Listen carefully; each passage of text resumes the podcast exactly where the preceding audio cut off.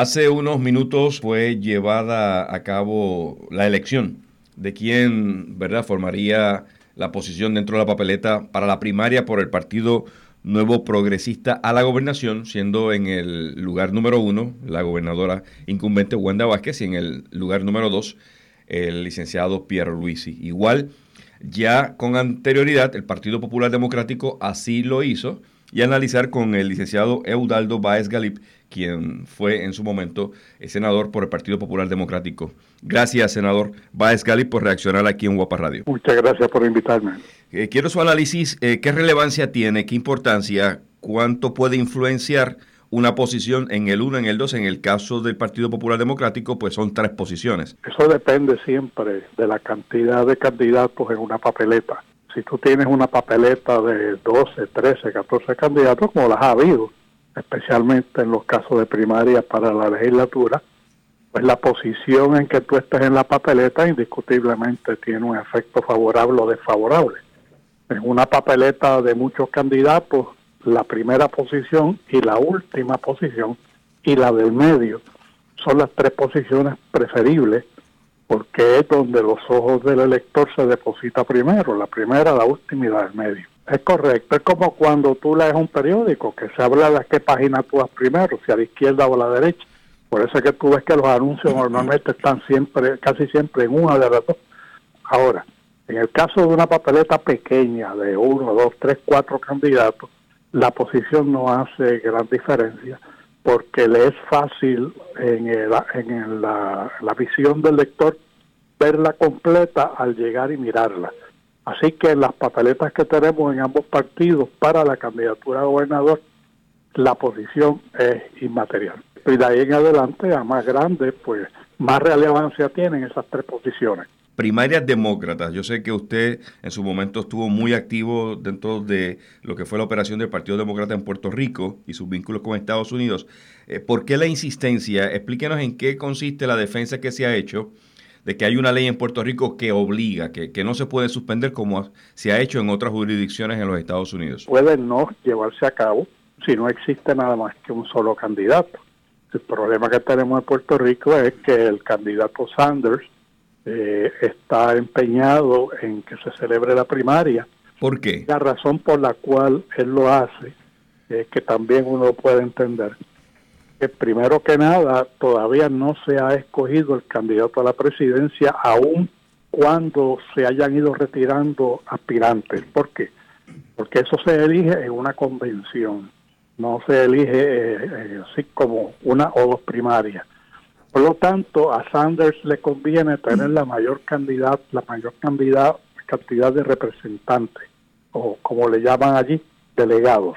¿Por qué? Porque a más delegados que él tenga al llegar a la convención, aun cuando él no va a ser el candidato, y lo ha dicho públicamente, y de hecho ya está haciendo campañas por Biden, va a tener una cantidad de delegados suficiente para forzar posiciones. Acuérdate que Sanders es del llamado grupo progresista de izquierda, donde descansan mayormente en que haya una educación gratuita, en donde hay una protección al empleo y donde haya un detente al incremento de capital del 1% de la población. Así que él va a querer que en el programa de gobierno del Partido Demócrata hayan suficientes partes relacionadas con la filosofía que él y su grupo persigue y al tener más delegados tiene más poder de negociación. Oiga, pero eh, eh, ¿cuánto impacto puede generar un resultado local de Puerto Rico en, en, el camino a la nominación presidencial? Eh, Carmen Yulín, que ha sido... la premisa de que va a recoger delegados aquí, y yo creo que lo recoge, porque como a él lo representa la alcaldesa de San Juan. Pero ya, ya la alcaldesa de San Juan, Carmen Yulín, se ha expresado en que no está eh, no favorece la celebración de la primaria. ¿Qué habría que entonces en ese caso hacer? ¿Escribirle? indiscutiblemente de eso, la alcaldesa representó y yo estoy seguro que ya tiene que haber un sector del país que se ha comprometido por esa razón con Sanders. Y al ir a la papeleta, pues podría llevarse unos cuantos delegados que le ayuden en el futuro.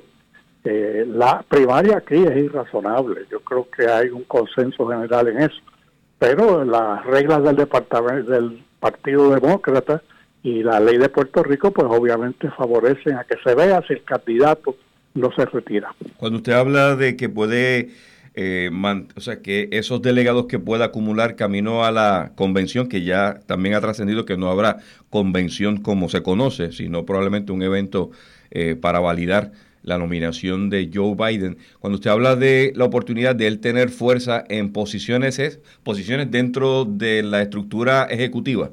Eh, de cómo es que el Partido Demócrata, si gana, va a llevar a cabo un gobierno. De hecho, okay. ya Sanders ha logrado que Biden eh, acepte seis puntos y hay seis grupos de trabajo que están trabajando con esos puntos que han sido traídos a la mesa por Sanders si Sanders no tuviera ningún tipo de poder dentro del Partido Demócrata, tú puedes estar seguro que Biden no hubiera accedido a esos seis puntos.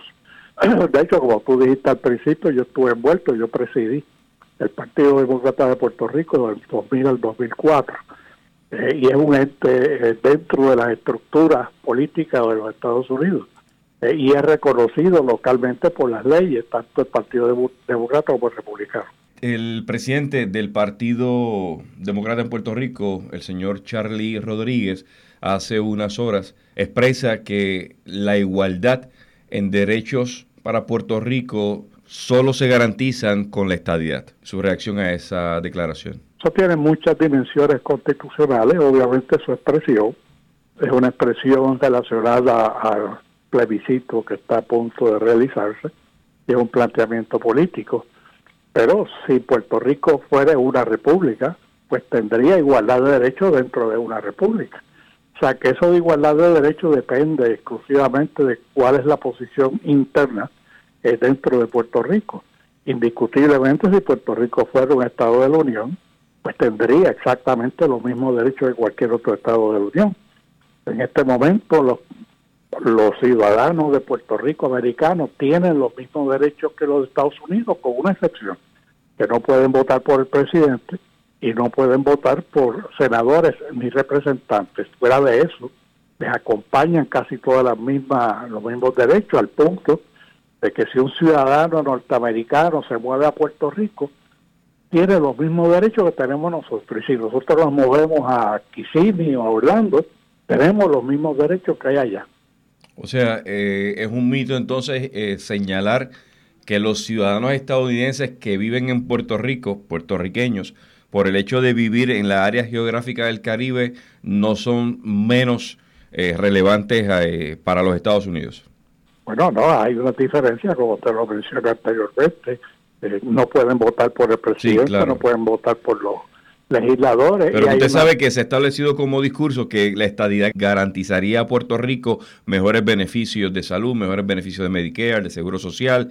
Eh, siempre se ha planteado que por Puerto Rico no ser Estado, siempre está en el último número para recibir beneficios federales. ¿Eso es real? Bueno, pero como ha dicho el Tribunal Supremo de Estados Unidos, la razón por la cual eso no se da es porque aquí ocurre algo que no ocurre a un ciudadano de Estados Unidos, y es que no pagamos contribuciones federales pagándose contribuciones federales, posiblemente nos posicionamos al mismo nivel. Es correcto, es así. El desenlace del referéndum, noviembre 3, estadía sí o no, el resultado cualquiera fuera, si favorable sí o no, el Congreso le prestaría atención al mismo.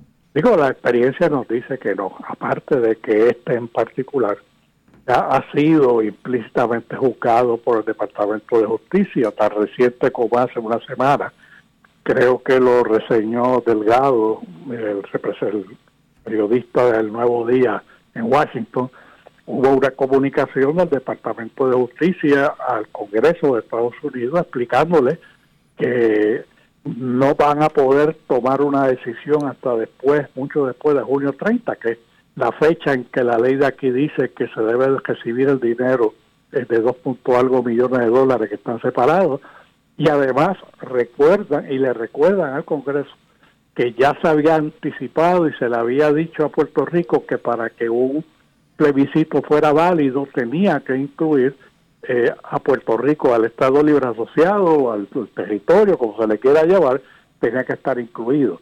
Así que ya eh, los asomos de lo que ha de decidir el Departamento de Justicia hace cuestión de días ha sido consignado, noto, que nadie toca eso que acaba de decir el Departamento de Justicia por razones obvias, porque es una bomba de, de humo que ha caído en medio del proceso plebiscitario. Siempre agradecido, licenciado Eudaldo Báez Gali, por reaccionar aquí en Guapa Radio. Gracias por invitarme. Desde la redacción para Guapa Radio, Rafael Ángel Pérez Colón.